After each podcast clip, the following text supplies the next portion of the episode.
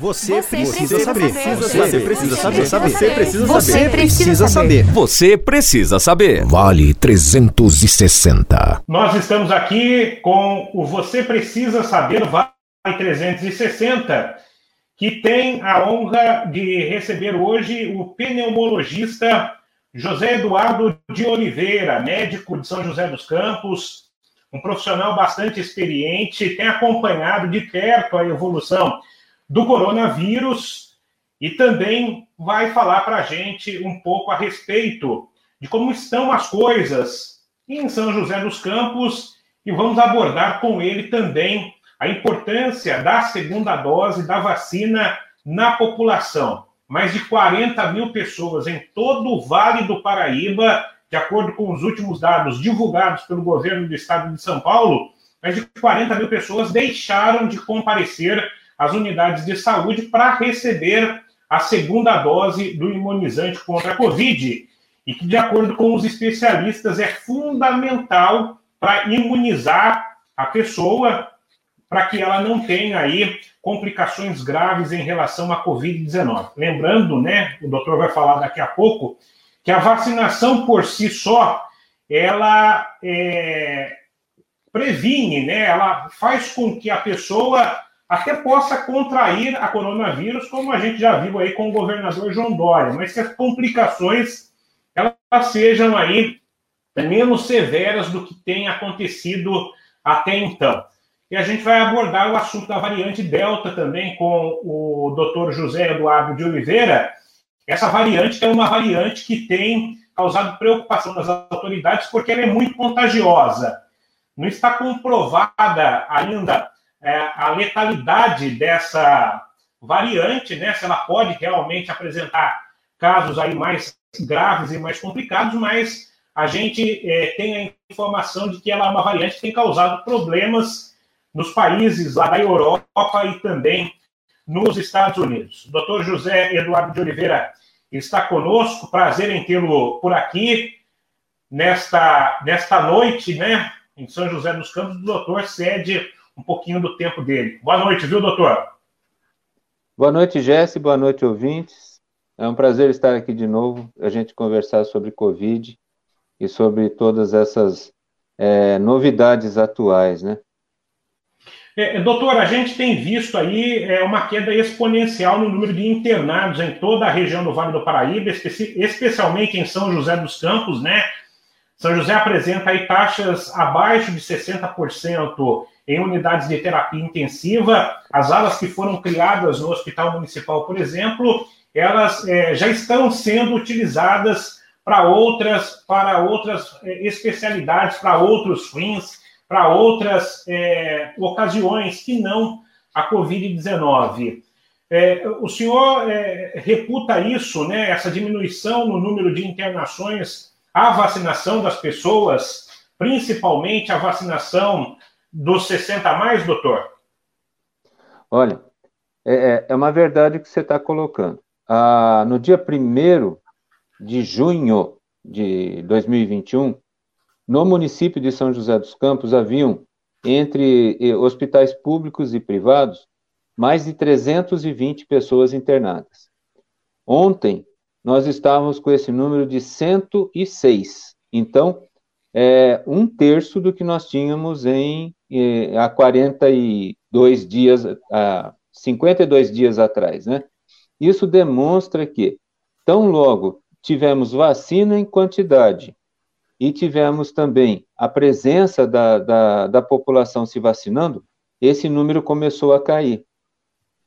O, nós todos sabemos e não podemos estar tampando os olhos que foi muito e é muito difícil fazer a população é, usar máscara convenientemente, né, evitar aglomeração. Né? A gente tem visto aí, todos os, os dias praticamente, tem a polícia é, suspendendo festas clandestinas, né? E mesmo andando pela cidade, a gente vê a aglomeração que seria é descomunal perante o que a gente sempre pediu. Então, a única coisa que a gente tem para afirmar é que vacina funciona. Vacina previne for formas graves. Nós temos visto aí, você mesmo já relatou do governador João Dória, mas tem vários outros casos. A gente tem atendido muito Covid é, na doença e pós-Covid, principalmente no, no, nos consultórios né, e nos ambulatórios. E o que, que a gente está vendo? O pós-Covid leve que tem nos procurado, muitas vezes são pacientes acima de 60 anos, né, as, é, que já tomaram as duas doses, né, principalmente da Coronavac, e estão começando a tomar a segunda dose, agora da AstraZeneca, agora a partir do dia 20 de, de julho, vai começar a ter um número grande é, de, de, vacinados de segunda dose que tomaram lá em março, abril. Então, vai ser muito interessante que nós vamos ver realmente que esse número vai cair assustadoramente. O que é bom, né? Que já um ano e meio já de pandemia, a gente também já está cansado né, de, desse quadro. Não, não tenha dúvida. É, falando da, da reinfecção, né, doutor? O senhor que, que atua aí na linha de frente, com todos os protocolos sendo seguidos, evidentemente, o senhor tem notado a reinfecção como aconteceu com o governador João Dória? Sim, sim, é uma verdade. Não, é, não são muitos, não, viu? Não são muitos em quem que a gente tem observado que está sendo reinfectado? Na, no dia a dia nosso, quem está levando o vírus para dentro de casa? A juventude. Os filhos mais novos, os parentes mais novos, visitas que até então a gente estava evitando de receber em casa, é, eles estão levando os vírus. Como você já falou da variante Delta, né, como que é a variante da Índia, mas nós temos a Gama, a Gama é a nossa de Manaus, né? É, nós estamos levando. Então, a maioria que tomou no começo do ano, assim como eu tomei, eu tomei a Coronavac também, é, nós estamos entrando em contato com outras cepas diferentes, né? E essas cepas, a, a de Manaus, eu acho, eu não tenho estudos ainda, mas pelo que eu tenho observado, ela é mais, infec, é, mais grave em termos de infecção do que a Delta. Porque se você olhar os números da Índia, os números do Paquistão, que tiveram a infecção basicamente pela variante da Índia, né, que é a chamada Delta, é, e os dados que a gente tem de lá não são muito confiáveis, então nós não sabemos se a, a, a a letalidade dela é menor ou maior do que as outras variantes que a gente tem. Eu acredito, pelo que a gente conhece dos números é, não tão verdadeiros né, da Índia, que essa letalidade dela deve ser um pouco menor do que a variante da, da gama, né, que é a P1, né, que é a variante lá de Manaus. Isso a gente só vai ter resposta agora. Agora, temos sim notícias que ela, eh, que ela essa variante Delta, ela, ela infecta mais. Mas eu não sei se ela é mais letal do que a, a variante que surgiu em Manaus. Isso nós vamos ter nos próximos meses aí. Perfeito. É, a gente tem acompanhado uma preocupação, né, é, em relação a esses casos, né, de reinfecção e das variantes Ainda no caso da reinfecção, né, já que esse é o tema que foi abordado recentemente, o senhor acredita que, é, pelo que o, que o senhor tem visto, né, essa, essa reinfecção ela acontece de uma maneira mais grave, menos grave? É, o que o senhor tem a falar para a gente? Porque é tudo muito novo, novo para vocês da, da área da medicina, novo para a população de uma forma geral. Como é que é isso, doutor? Quando, quando a gente tem um paciente reinfectado e esse paciente não tem tantas comorbidades, a evolução dele é muito boa. Ele passa, às vezes, até da, da Covid leve. Ou seja, ele fica lá com o quadro de tosse, dor de garganta, acaba realmente perdendo o olfato, perdendo o sabor, né, a anosmia e a geosia, ele começa a ter, tem febre, ele tem alguma falta de ar, tudo, mas parece que o quadro são quadros leves, né? Então ficam cinco, sete dias e a partir do décimo dia ele já está plenamente recuperado. Agora, quando o paciente é reinfectado e esse paciente tem muitas comorbidades, aí esse quadro está sendo mais, é, mais grave. Tanto que a gente tem acompanhado o, a, as declarações de óbito é, geralmente são pessoas que realmente têm mais diabetes, mais diabetes descontrolada, mais hipertensão, mais problemas de enfisema, né, de, de DPOC, mais problemas assim, sequelas, é, não é sequelas, mas pacientes que, que já tiveram tratamento de, de oncologia, de câncer. Então, parece que é, depende muito do, do, da pessoa que foi infectada ter mais ou menos comorbidades, e aí a, a doença se desenvolve mais grave ou menos grave. Doutor, o Instituto Butantan deve fazer um estudo é, soro epidemiológico aqui na região do Vale do Paraíba pela detecção em Quinda e também em Guaratinguetá da variante Delta. Como é que funciona isso, doutor? Como é que é esse estudo? É, esses estudos, como foram detectados lá, eles vão é, para cada daqueles exames do RT-PCR, aquele do nariz, né? Eles vão ser coletados um, um X número a, de cada, por exemplo, de cada 10 exames coletados, eles pegam uma amostra, né, e faz aí a genotipagem do, do vírus. E aí eles vão vendo se é realmente, é, se ele bate com a genotipagem da variante Delta e se e o em volta de, da, das pessoas, né? Então vamos, por exemplo, é, eu, você e mais um aqui, eu pego a doença. Então vai ser feito também uma coleta em você, vai ser feita uma coleta no outro que está do meu lado, dos contatos, né? Para ver se por um acaso eles estão desenvolvendo ou não. Nesses casos, o que, que é importante, tá? É extremamente é, necessário esse exame, porque é quando você consegue, através de, dessa, dessa detecção, já é, fazer é, o que a gente chama de é, de contatos, todos os contatos em volta, evitando tanto que eles fiquem doentes, quanto também evitando que eles propaguem, que eles é, disseminem essa variante para outras pessoas. É extremamente importante, mas basicamente é um exame é, complicado, porque você tem que utilizar de equipamentos é, ultra sensíveis, né? E, e praticamente fazer, entre aspas, uma autópsia do vírus aí, para chegar no quais são os genes, quais são os pares de cromossomas, de aquelas coisas todas do vírus lá, se batem um com o outro. É, é, Mas, doutor, pois não, doutor. Mas é extremamente importante. Isso está acontecendo, além do Vale do Paraíba, já está acontecendo no Rio de Janeiro, né, com o Instituto Adolfo Lutz. É, e, se não me engano, apareceu não sei se foi Pernambuco, eu não lembro qual estado do Nordeste, que está o, o, Instituto Evandro, Evandro, Evandro Chagas, Chagas. Chagas, e eles estão também tentando já é, reunir maior número de informações desse entorno todo dessas, desses casos que foram detectados o vírus Delta. É, é doutor, é, é possível fazer é, a contenção da variante ou isso é muito difícil? Praticamente impossível? Olha, eu acho que impossível fica uma coisa muito, muito séria para a gente estar tá afirmando. É possível fazer sim esse, essa, esse, esparar esse contágio, né? Fazer como que deixar uma coisa circunscrita ali. Isso é possível.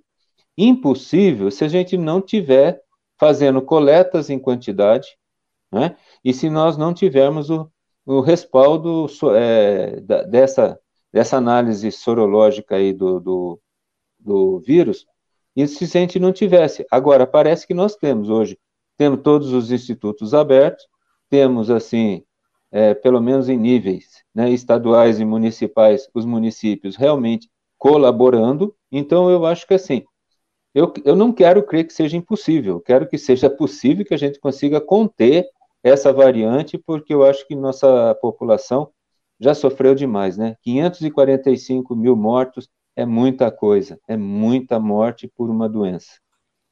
Temos a pergunta aí do Israel, que é nosso companheiro, inclusive, ele tá, gostaria de saber se com o andamento da vacinação há a possibilidade de um período de festas no fim do ano mais tranquilo, com aberturas, assim é, como há possibilidades também lá nos Estados Unidos e na Europa. o Israel está fazendo pergunta difícil, né? Porque é, é, um exercício de futurologia. talvez, talvez nós possamos ter uma, uma pequena abertura a mais, mas eu não sei se vai ser ainda muito, vamos dizer assim, muito tranquila, não. Eu, se puder optar, tá, se nós tivermos, mesmo com um baixo nível, baixo número de casos, eu acho que ainda a gente deveria conter um pouco as festas de fim de ano e o começo do próximo verão, para a gente ver se a gente consegue realmente debelar e deixar essa doença ainda nos níveis mais é, não tão epidêmicos, né? Quem sabe a gente consiga trazer e deixar esse vírus, infelizmente, endêmico, né? Quer dizer, endêmico é que ele aparece numa quantidade grande, mas não dessa forma que foi essa pandemia. Eu não, eu não aposto nada é, para o Israel para ele programar as férias dele ou, ou as festas de fim de ano. Eu não programaria nada fora do nosso entorno aqui, da nossa cidade, é, porque os, esse vírus é novo, não adianta, não tem como a gente dizer. É, é, aproveitando o ensejo né, da pergunta aí do Israel, é, o, o, governo do estado está anunciando a revacinação a partir de 17 de janeiro do ano que vem.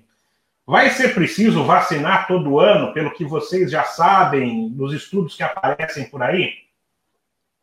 Olha, eu acredito que sim. Eu acredito que é, vai ser realmente né, uma necessidade da gente estar tá se revacinando, como a gente faz com o vírus do H1N1, né, que hoje ele foi incorporado à vacina da gripe, e nesse caso daí, é, anualmente a gente vai, vamos dizer assim, vamos tomando um pouquinho mais de imunidade, resolvendo um pouquinho mais de algumas faltas que tivemos nessas vacinas de 2020 e 21?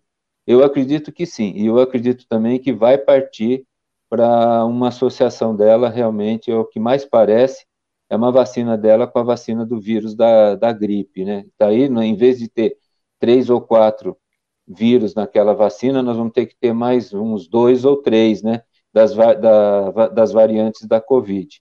Como que vai funcionar? Eu não sei. Eu acho interessantíssimo essa, essa posição do Butantan né, e do governo do estado já programar para começar em, em 17 de janeiro, né, que ficou como uma data muito marcante, né, porque foi quando começou a primeira, foi a primeira vacinação, primeira vacinada no Brasil, né, que foi aquela enfermeira lá de, de São Paulo, e eu acho que é interessante, se nós tivermos vacina, eu acho que é interessante. Eu acho que o, o Programa Nacional de Imunização vai acabar chegando no, no final do ano, vendo, fazendo duas continhas. Temos vacina? Sim. Se tivermos vacina, vamos começar a vacinar já no começo do ano, porque nós vamos ter que vacinar novamente, pelo menos 80, 90% da população, a, a, população mais de acima de, agora eu acho que não vai ser mais 18, acho que é a partir dos 12 anos que já tem a confirmação. Eu acho muito interessante. É, e, a, o Butantan, nesse caso, se der certo, né, está fazendo os testes com a Butanvac. Se tudo der certo, ele é, incorpora, né, agrega a vacina da gripe com a vacina da Covid. Vamos tomar que dê certo, né, doutor? Tomara. E outro, o, o insumo nós temos, né? Nós temos bastante até, que é um insumo que é feito em ovos, né? Então nós não vamos depender de nada. E nós temos que lembrar também que o próprio Butantan e o próprio o Manguinhos, né, a Fiocruz, estão, estão construindo e deve estar, tá, daqui a dois meses, deve estar tá sendo inaugurada a fábrica do Butantan para fazer o insumo da Coronavac, né, e o do, de Manguinhos lá, uh, o Adolfo Lutz, o, o Oswaldo Cruz. Oswaldo Cruz, ele deve estar tá fazendo, uh, começando a produzir o, o, insumo né, da AstraZeneca. Eu acho que é extremamente interessante. Nós, quando o momento que nós tivermos esses dois insumos, provavelmente nós não estaremos dependendo de ninguém e a gente sabe e a gente sabe que nós temos é, condições de estar produzindo de 300 a 400 milhões de doses de vacina por mês, porque vão ser agregadas a essas também algumas fábricas, né, que já foram aprovadas que são algumas que produzem vacinas é, animais, né? Que poderiam ser também estar tá produzindo um número menor, mas que devem ser agregadas a essa quantidade. É, doutor, uma outra pergunta que está chegando por aqui é a do Lucas. O Lucas está perguntando se há estudos sobre sequelas, consequências da Covid-19. O que, que, que, a medicina já sabe a esse respeito? Olha, uma boa parte do, do meu tempo hoje está sendo é, o pós-Covid, né, como nós chamamos o pós-Covid. O que, que nós sabemos hoje? Que nós teremos sequelados. Qual vai ser esse número? Não dá para se afirmar nada, mas assim, é, no, no caso, o, o que já está sendo muito bem ventilado, algumas sequelas pulmonares vão acontecer. Para quem vai acontecer, nós não sabemos ainda. Poderemos ter no futuro, com certeza, para o lado do pulmão, é, lesões fibróticas, uma fibrose pulmonar, que é uma condição pulmonar muito séria, né? E que que a gente ainda não tem nem muito acesso a medicamentos que evitam essa fibrose. Por outro lado, para o lado do coração, também já está sendo detectado e foi detectado que alguns pacientes em números bem menores, né, estão fazendo uma lesão chamada miocardite, uma inflamação do coração. Já está sendo, também já foi detectado. Ah, eu acho que a grande sequela, sequela que vai ficar é realmente que está sendo bem, é, bem já documentada, é a doença mental causada pelo Covid. É aquela angústia, é, é, a, é, é, o, vamos dizer, é o luto de muitas famílias que não conseguiram fazer o seu luto, que, com as perdas de tanta gente que não, teoricamente, não eram horas deles estarem partindo, né? A gente não, não pode colocar isso aí na, na mão de ninguém, né? Mas assim, a parte da doença mental é uma coisa que está sendo bem estudada. O outro caso é também ele também afeta muito uh, os rins, né? É o terceiro órgão mais afetado na, pela lesão do, do COVID são os rins. Então, esse, muitas pessoas que ficaram muito tempo internadas podem vir a desenvolver uma insuficiência renal. É, o, é muito pouco tempo ainda, né? Nós estamos praticamente há um ano, um ano e três, quatro meses, acompanhando esses casos, então não dá para a gente afirmar. O que tem deixado a gente bastante satisfeito é que, com cuidados né, bem feitos dentro de, de, de UTIs e nos hospitais, nós aprendemos a tratar a, a doença aguda, e aprendendo a tratar essa doença aguda com, com a maneira correta de fazer a ventilação, tanto a ventilação mecânica quanto a ventilação por máscaras sob pressão, que a gente usa bastante hoje, é, tem evitado e que as lesões, principalmente as lesões pulmonares, renais e hepáticas, né, é, do fígado também, elas não estão levando a ter um, uma grande alteração sai sim do hospital não completamente curado. Ninguém sai do hospital 100%. Ele leva-se tempo. Mas a gente tem vendo assim que casos gravíssimos que ficaram, conseguiram se salvar e estão, estão tendo uma recuperação muito interessante. Está faltando, isso a gente já conversou, né, Jéssica? Está faltando ter uma parte governamental de criação do, dos ambulatórios pós-Covid tá? De fazer esse tratamento que eles chamam de COVID longa, tá? Que não é só a doença daquela fase aguda, mas essa fase crônica. E assim, a gente está vendo que muito poucos governos, tá? Estaduais e municipais não estão dando essa atenção. E isso vai ser um quadro seríssimo no futuro, tá? E que com repercussões, além das repercussões que são terríveis para as pessoas, vai ser repercussão econômica. É, os laboratórios, São José já tem é, laboratório pós-Covid é, público ou ainda não? Não, não tem ambulatório. Não, não tem, tem ambulatório mortalidade. Nem de São José, nem, nem Taubaté, nem Jacareí. No Vale do Paraíba não tem ninguém. Eu, nós temos, nós conhecemos de São Paulo, tem, tem, tem alguns ambulatórios já, né, é, sendo montados, Campinas, Ribeirão Preto, São José do Rio Preto, essas aqui a gente sabe que tem, tá? Agora, eu acho que assim, quando as nossas autoridades abrirem os olhos, nós vamos ter uma, uma leva muito grande de gente aí para estar tá tentando recolocar a pessoa como, como um cidadão, né, é, produtivo, é, e vamos ter que correr atrás do rabo do, do leitão, infelizmente. É, é essa doença, pelas sequelas que ela gera, é, inicialmente está tudo, é tudo, é, tá tudo no começo, né? Ela, ela pode, de repente, é, gerar aposentadoria por invalidez? Sim, sim, lógico. Pode.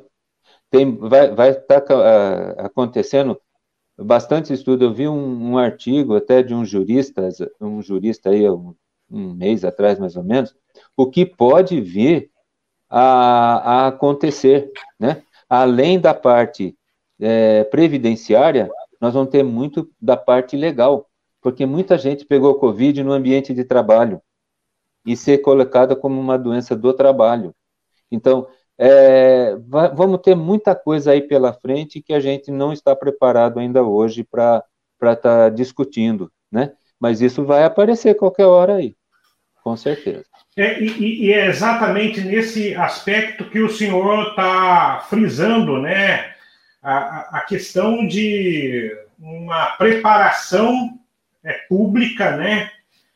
É, de valores, envolvendo valores, evidentemente, para que os governos estejam preparados nesse, nesse sentido. E também no gasto que vai ser necessário ser feito para investimento ainda mais na saúde, para a recuperação, talvez plena, desses doentes, né? Exato. Só, só assim, para conhecimento. É, no, num ambulatório que, se, que começou em São Paulo, é, quantos pacientes conseguiram, eles conseguiram colocar durante um mês nessa preparação? Porque a equipe é multiprofissional entra médico, enfermeiro, farma, é, farmacêutico, fisioterapeuta, terapeuta ocupacional, psicólogo, neurologista, né, ortopedista, quer dizer, é uma multifunção. Eles conseguiram colocar, é, através de uma universidade lá de São Paulo, é, 100, 100 pacientes. Iniciaram o tratamento em 100 pacientes. Eles foram corajosos. É, em um mês, eles conseguiram recuperar cinco. Então, 5% no mês. Ou seja, no mês seguinte, eles só conseguiram colocar mais cinco pacientes novos. E foi bem naquela fase ali de novembro, outubro, novembro, que eles começaram. E aí começou a ter a nossa segunda onda, né? Então, quer dizer, tem muita gente aí parado, muita gente que não consegue atendimento, né? É, com clínico, com pneumologista, com neurologista, com cardiologista, que poderá ter no futuro. E se ele tivesse já um, um, um loca, locais, um não, vários locais, que eles pudessem ser é, tratados, atendidos, é, focando nessa recuperação, ah, o resultado seria muito interessante, viu? Seria muito bom. É porque, ah, pelo que a gente tem acompanhado, dos casos mais graves, né, aqueles que chegam a ser até entubado, entubados, né, é, a recuperação demora meses, cinco, seis, até mais do que isso, né, doutor?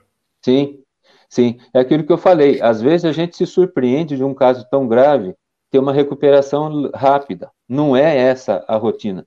A rotina e a normalidade é que eles levam muito tempo para recuperar. Então, é, quando você começa a ver, ele ficou 30, 20, 30, 40 dias dentro de um hospital. Ele tem, ele tem atrofias musculares extensas, ele tem atrofias neurológicas, ele tem problema respiratório. Muitos saem com traqueostomia, né, que é aquele orifício que foi usado, que depois de 7, 10 dias com o tubo, né, com intubação orotraqueal, tem que ir para fazer a traqueostomia, que é uma condição até de evitar mais infecção e uma melhor ventilação. Então, até aquela recuperação, vai ter que ter muita recuperação da parte até de otorrino, porque a, aquela intubação acaba causando problema nas cordas vocais. Então, nós teremos uma série de, de consequências aí que, no momento, assim, eu acho que está sendo deixado um pouco de lado. Mas o ano que vem, com certeza, vai bater na porta. Então, vamos ter que correr atrás do prejuízo. É, é, doutor, quando a pessoa é entubada, qual é a chance, pelo que o senhor tem visto aí, de recuperação? Olha, para cada, cada quatro pacientes que são entubados, é 50%, tá? É, sai com uma, uma recuperação razoável. Um falece. Nós perdemos uma vida cada quatro que são entubados. E um fica com uma cronicidade de, de sintomas aí que levam a, assim, ele não está curado, mas também não faleceu. E é esses casos, como é muito pouco tempo ainda, né, um ano, um ano e pouquinho, é que a gente vai ver no futuro. Mas é a letalidade ainda é uma letalidade importante para quando chega a ser entubado, não pelo número total de pacientes. Mas o, a, essa recuperação vai, vai levar, vai nos chamar a, a, a ter uma consciência, isso logo, logo aí, do que o tempo que nós estamos perdendo. É, mas qual que é a decisão? A gente nunca viu, eu pelo menos nunca ouvi falar e vou perguntar aqui. É, quando que o médico decide que o paciente precisa ser entubado? Depende do ah, nível de, oxigen... de oxigenação, como é que é o caso?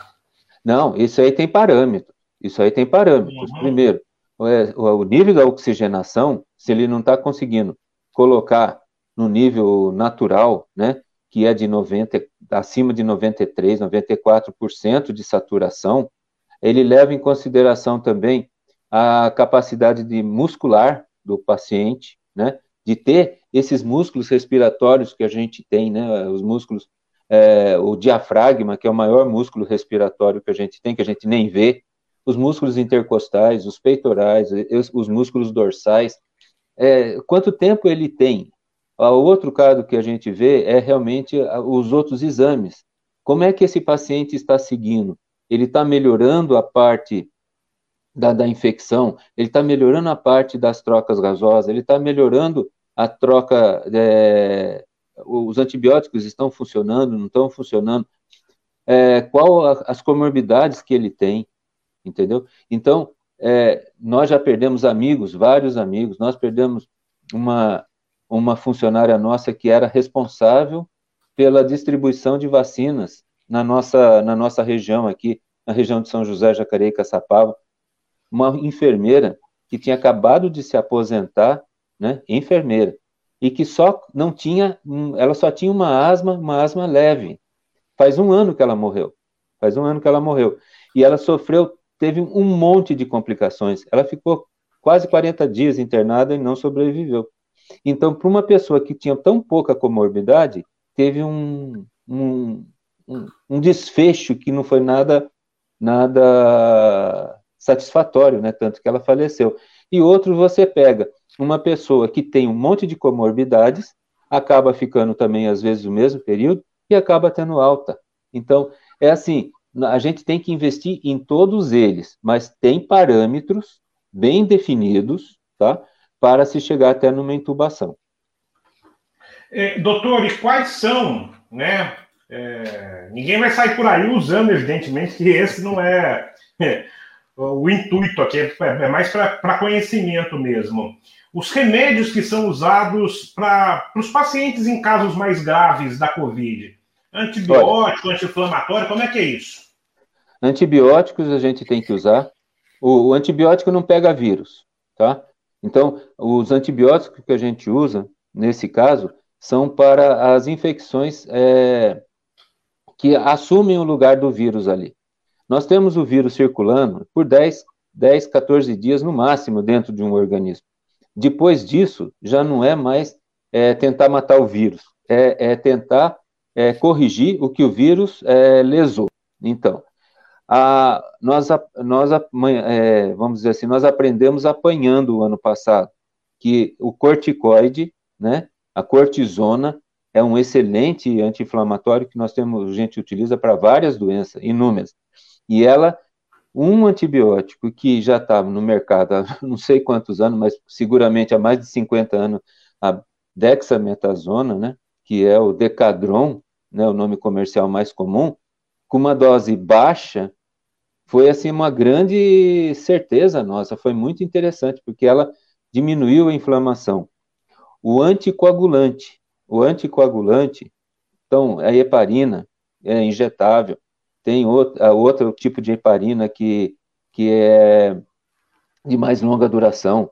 E os novos, é, tanto os anticoagulantes antigos, né, que a gente tem varfarina, e os novos, né, como Xarelto, Eliquis, mais uns outros aí, eles foram fundamentais nessa recuperação. Por quê? Porque descobriu-se que naquela tempestade de inflamatória que o vírus causa no organismo, ele desa, é, desajustava o mecanismo da, de coagulação. Então, é, no, no, pulmão, a maior parte das lesões que ocorrem no pulmão, além do processo infe, infeccioso, era um processo de trombose, microtromboses. Então, quando se começou e chegou nesses, nesses basicamente nesses três, é, nesses três medicamentos, nós começamos a salvar muito mais gente. Então, é, com o avanço e a melhoria e o conhecimento da ventilação pulmonar, que a gente já fazia, mas não sabia, para cada doença ela tem um padrão. Quando se chegou nesse padrão, e mais essas técnicas que a gente faz, né, desses do, do medicamentosa, e uma técnica que a gente já sabia que melhorava a ventilação, e é complicado fazer, mas é só, é virar o paciente de costas. Então o paciente fica, em vez de ficar com o, a, o peito para frente, ele fica para baixo. A gente tinha que virar o paciente durante o dia, chama pronação. Esse daí ajudou a salvar muitos, mas muitas pessoas mesmo. Então, assim, foi é, é um ano e meio de conhecimentos direcionado para uma doença. Mas, assim, hoje ainda nós não temos um medicamento antiviral efetivo. Não tem. Tem aí vários estudos, já apareceram um monte. Aquele, né? O, o bendito tratamento precoce que não resolveu para nada, não serve para nada. E mas o, o tratamento que foi colocado após a internação, isso foi fantástico. Esse foi um conhecimento, foi do dia a dia mesmo. Uma pergunta, então, já que o vírus morre aí é até o 14 dia, 15 dia. A pessoa que morre depois disso, morre de Covid, a gente pode. A gente, porque tem todo aquele protocolo que deve se seguir aí para enterrar as pessoas, enfim, né? A pessoa morre de Covid ou morre por consequência das é, é, dos problemas causados pela Covid? Ela morreu de Covid. Por que, que ela morreu de Covid?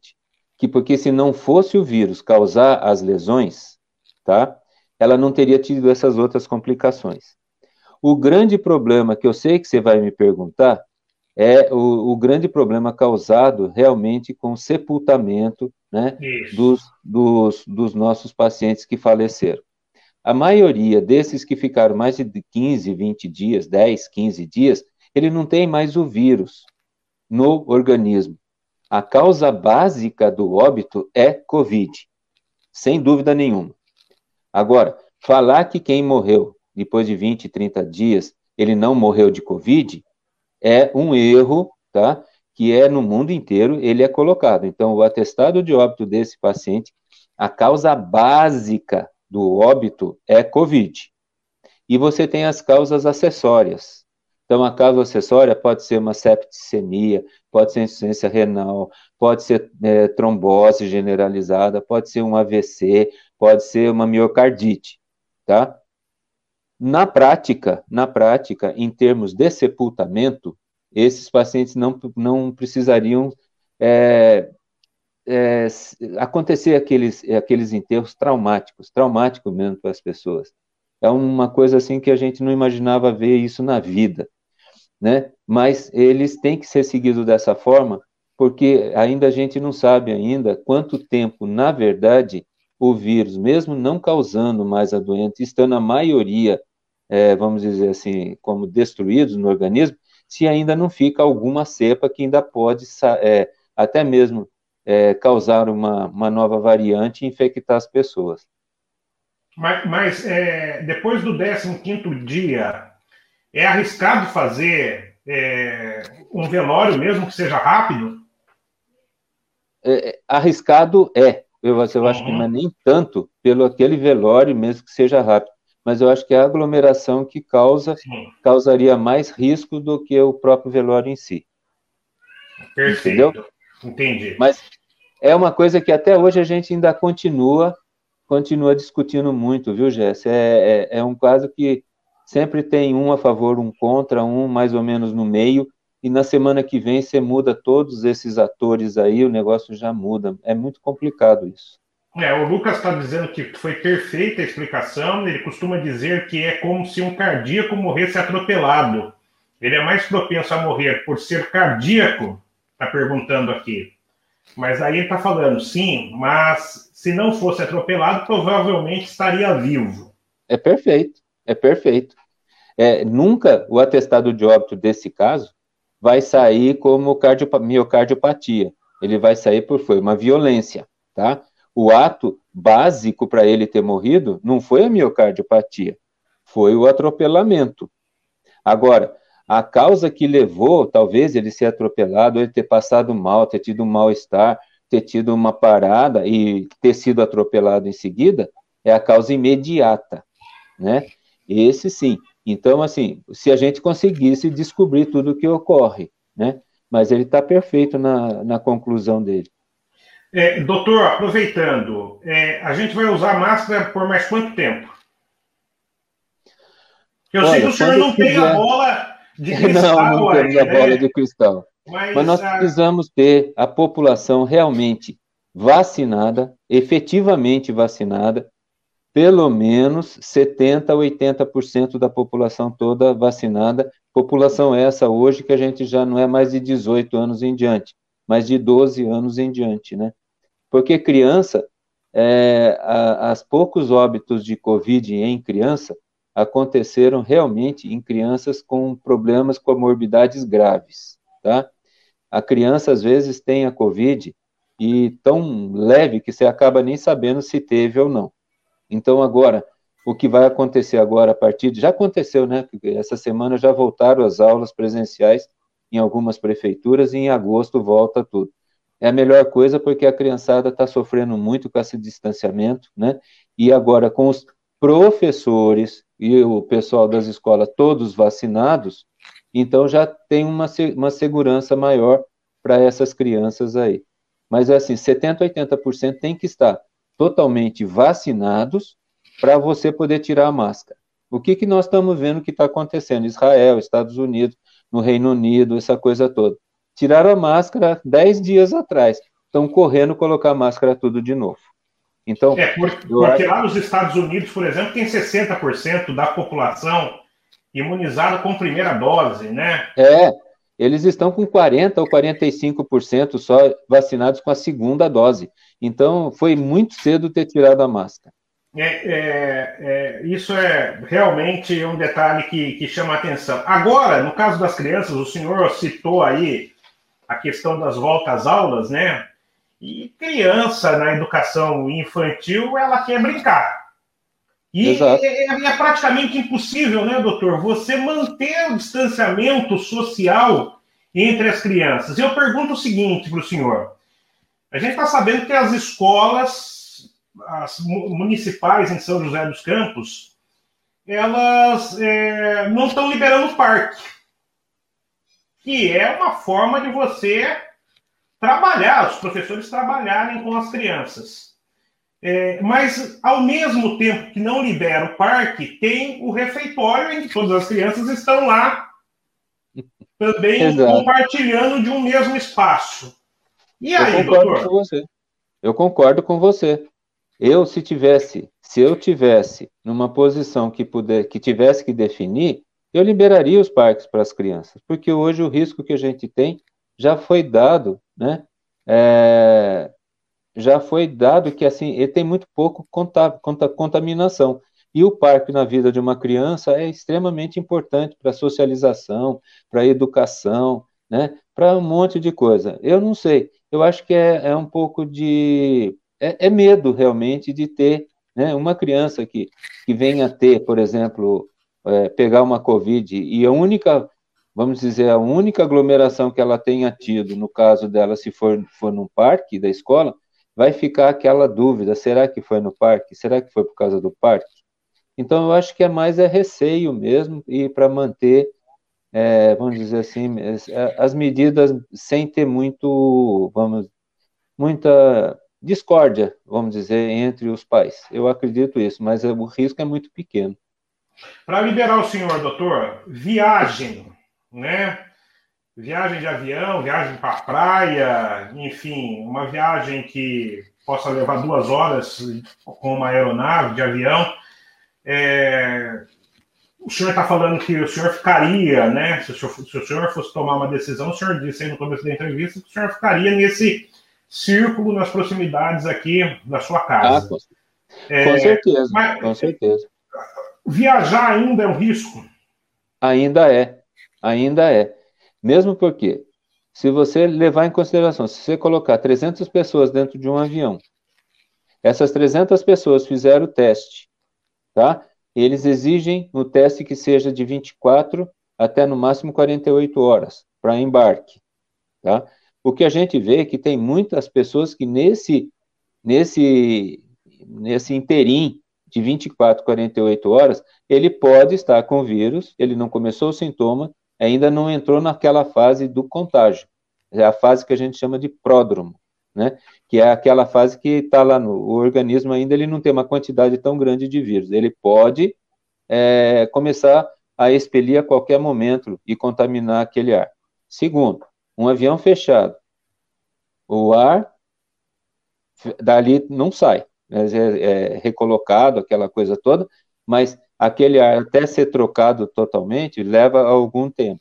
E terceiro, tem hora que você vai comer, vai tirar máscara, né? E você sabe que tem máscara de todo tipo. Não é só aquela máscara, a, a PFF2 ou a N95, que é a mesma coisa, aquele bico de pato, que tem as sete camadas de filtrantes ali, que é a mais segura. E mesmo assim você vê que tem pacientes que fazem viagem e chegam e têm Covid. Então, eu acho que ainda também não era a hora muito, não, sabe, de estar tá pegando uma viagem desse tipo. Para ir para a praia, desde que seja num carro, num carro, né? Vamos pegar a praia aqui por é. perto. É, evitar um pouquinho as, as viagens para praia, para as lindas praias do Nordeste, né? Mas eu acho que ainda também não é hora, não. Eu acho que ainda deveria ser evitado, pelo menos até o ano que vem. É difícil, porque tem uma, uma indústria do turismo que é muito importante, né? De todos os lados. Não tenha dúvida. Mas risco tem é, evento teste com público, acho que vai ser um parâmetro né, para definir algumas situações de volta de público aos eventos. Isso, é, os eventos esportivos, shows, tem essa, essa, essa parte da economia tem sofrido bastante com isso. Sofreu. O, o senhor, é, é, é, como é que vê isso? É, é possível ter público nos estádios com com um público com capacidade reduzida, né? Eu acho que vai ter a Fórmula 1 em São Paulo com 40 mil pessoas, que será um teste importante também. Como é, é que, como é que o senhor observa isso? Ó, em relação, por exemplo, a 40 mil pessoas dentro lá do Interlagos, né? Se eles mantiverem um metro e meio, dois metros de distância realmente efetiva, o risco é muito menor. Agora, não pode ter um evento teste, como aconteceu lá na Inglaterra, na final lá, né, da, da Eurocopa, falar que aquilo lá tinha 60 mil pessoas, o estádio estava lotado, o Wembley lá estava lotado. Então, aquilo lá, você pode contar que deve ter tido muitos casos de pós-Covid e todos ali foram testados. Todos foram testados na entrada do estádio. Então, eu vejo com bons olhos, tá? Eu acho que nós vamos ter que passar por essa fase. Agora, é, tem que tomar cuidado. Nessa hora eu sou meio, meio, meio rabugento, sabe? Nessa hora, assim, eu queria um teste feito na hora lá. Uhum. Entendeu? Porque você viu a, lá que teve, aqui no Brasil, teve o jogo, qual foi o jogo que, que fizeram, que deixaram entrar no final do ano? Acho que foi, ah, foi a final da, do uh, Palmeiras e Santos, né? Isso. né? Da, da, é. da da Copa. Da, do, do, foi a final do... torneio, o torneio aí, né? Do, da Libertadores. Da Isso. Libertadores. Teve falsificação de teste. É. Teste falsificado. Você entendeu? Então tinha gente ganhando dinheiro com teste falsificado. Então é uma coisa que é inadmissível. É inadmissível. Né? Doutor, foi um prazer tê-lo conosco. Eu agradeço demais a sua presença. Foram explicações assim que é, contribuem, né, é, é, sem sombra de dúvidas, para aqueles que nos acompanharam, vão nos acompanhar. O vídeo vai ficar aí no Facebook, vai ter o podcast. Obrigado pela atenção, pela atenção com o projeto, principalmente aqui do Vale 360 News. Muito obrigado pelo convite estamos sempre aí quando a gente precisar, é, puder, precisar e puder, a gente dá uma, algumas explicações do que a gente vive no dia a dia. Eu agradeço, eu acho que isso é um, uma prestação de serviço que vocês fazem, é, que vai, vai, vai abrir assim muita cabeça de muita gente que participou dessa dessa dessa entrevista.